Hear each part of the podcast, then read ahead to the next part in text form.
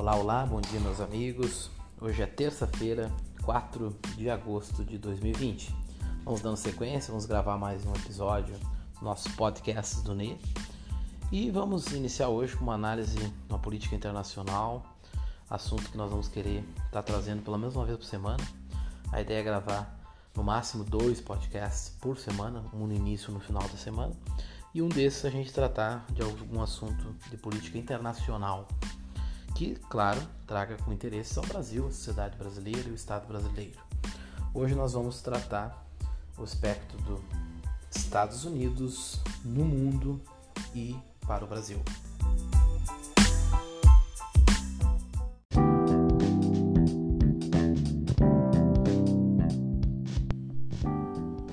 Quando Donald Trump se elege presidente dos Estados Unidos, há muita esperança, achando que ele resgataria alguns valores ocidentais representados pelos Estados Unidos da América ao longo dos anos. Com o decorrer do seu governo, se percebeu que seu slogan American First não era apenas um slogan para empolgar alguns radicais, América Primeiro. Ele fez um governo assim, América Primeiro, e abriu mão de ser aquele líder que os presidentes dos Estados Unidos sempre são no mundo, e se tornou, na verdade, um líder mesquinho que só pensava na sua economia e teve alguns benefícios, alguns, algumas vantagens nisso, mas a longo prazo isso não, não agrega nem aos Estados Unidos, pois a própria economia americana é feita com a sua expansão e a sua liderança no mundo, expansão democrática, é claro. Quando ele se elege, fica muito claro nos primeiros seus atos que ele representa uma direita uh, retrógrada e reacionária, não uma direita conservadora, como muitos pensaram que seria, até mesmo ele sugeriu que seria uma direita cristã. Depois se torna até risível se for fazer uma análise da sua personalidade, do seu governo também. Quais as relações com o mundo? Quais as relações com o Brasil?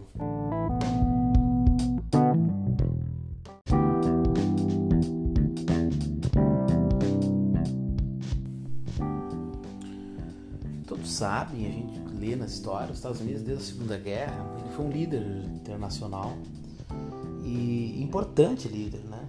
Importante líder, representando os interesses democráticos, os valores judaico-cristãos no mundo, ajudando nessa reconstrução do mundo após a Segunda Guerra. Os Estados Unidos teve um papel primordial. Isso é muito importante, isso é muito necessário. Com Donald Trump, os Estados Unidos se afastou desse papel. Foi muito mais longe do que estava desse papel. E na pandemia, para não citar outros exemplos que a gente poderia trazer, mas a análise não é uma análise do governo Trump, vamos trazer só uma análise agora mais atual, para nós ter uma ideia.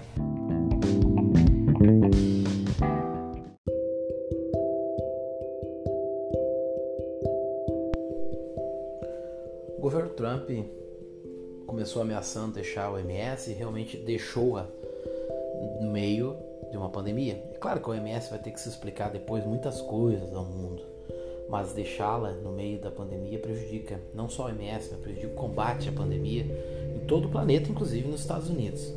É a forma política que Trump encontrou para tentar tirar sobre seus ombros a carnificina que está ocorrendo naquele país. O Trump tem um exemplo de como não ser americano quando uh, chegam aviões do Brasil nos Estados Unidos ele comete pirataria e exercer seu poder financeiro e, e, e fica com o material que viria para o Brasil, respiradores e EPIs. Ali já estava dando mais um anúncio né, de como é a sua política internacional. A relação com a China também, a gente precisa de um líder e normalmente ele deve ser americano mas não só americano, é claro, mas os Estados Unidos têm muito poder nisso, então precisa que o líder americano esteja junto com esse grupo de líderes que vai cobrar da China numa mesa, num diálogo, que vai cobrar a China que ela se ocidentalize também na democracia e nos direitos. Sabemos que a China se ocidentalizou na economia, a China vende para compra de todo mundo, uma maior compradora de produtos agrícolas do Brasil e só que a China não se ocidentalizou nos seus direitos. A China comete uh, afronta os direitos humanos mais básicos no seu país e vive uma ditadura típica.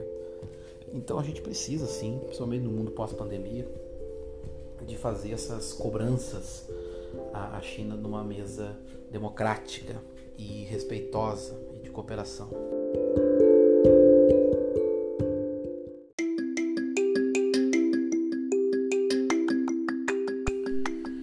Iniciamos agora o que se chama de uma nova guerra fria entre Estados Unidos e China.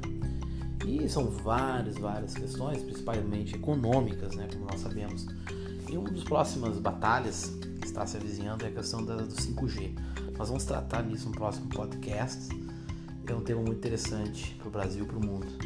E é um dos motivos também que está dando uma briga muito grande entre os países por questões econômicas e também questões políticas de que isso vai ocasionar.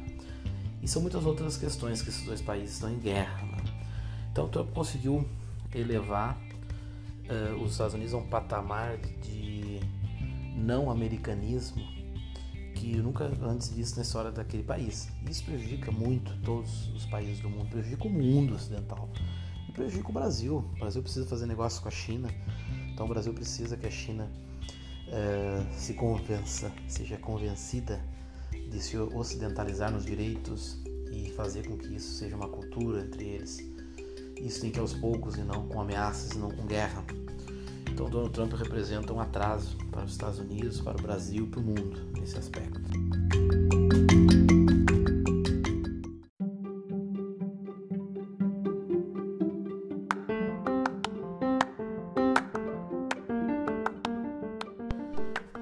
Após fracassar na sua tentativa de liderar os Estados Unidos rumo a um novo protagonismo internacional, o que Trump mostrou foi a sua incapacidade e a sua ideia uh, errada de cultura ocidental ao praticar muitas atrocidades em palavras, em atos, em gestos e rebaixou o papel dos Estados Unidos no mundo.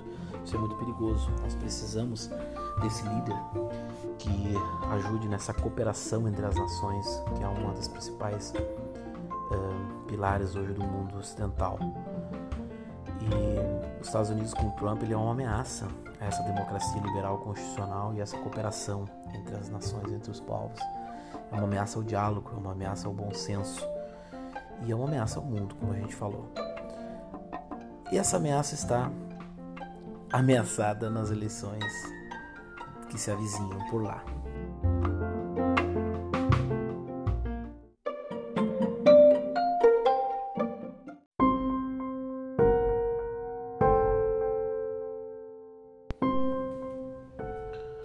Trump perdeu apoio, hoje conta praticamente com 10 pontos atrás na corrida presidencial para John Biden, candidato democrata.